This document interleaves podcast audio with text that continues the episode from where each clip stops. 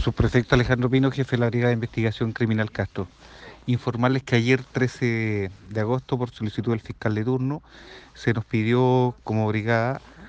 concurrir eh, a la comuna de Curaco de Vélez con el objeto de realizar la diligencia investigativa para dar con el paradero a una persona que desde el día martes recién pasado se encontraba desaparecida, denuncia cursada en carabineros de la localidad.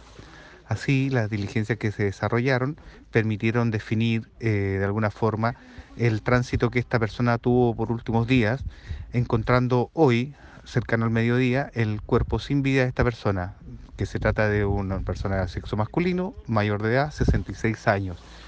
En este momento, luego de la extracción del cuerpo con el apoyo de bomberos de la comuna, se está realizando un trabajo científico técnico con el objeto de determinar las reales causas que provocaron el deceso de esta persona. Señalar además que su cuerpo fue encontrado en una quebrada en el sector San Javier de la comuna de Curaco con una zona extensamente arbustiva y una pendiente bastante inclinada.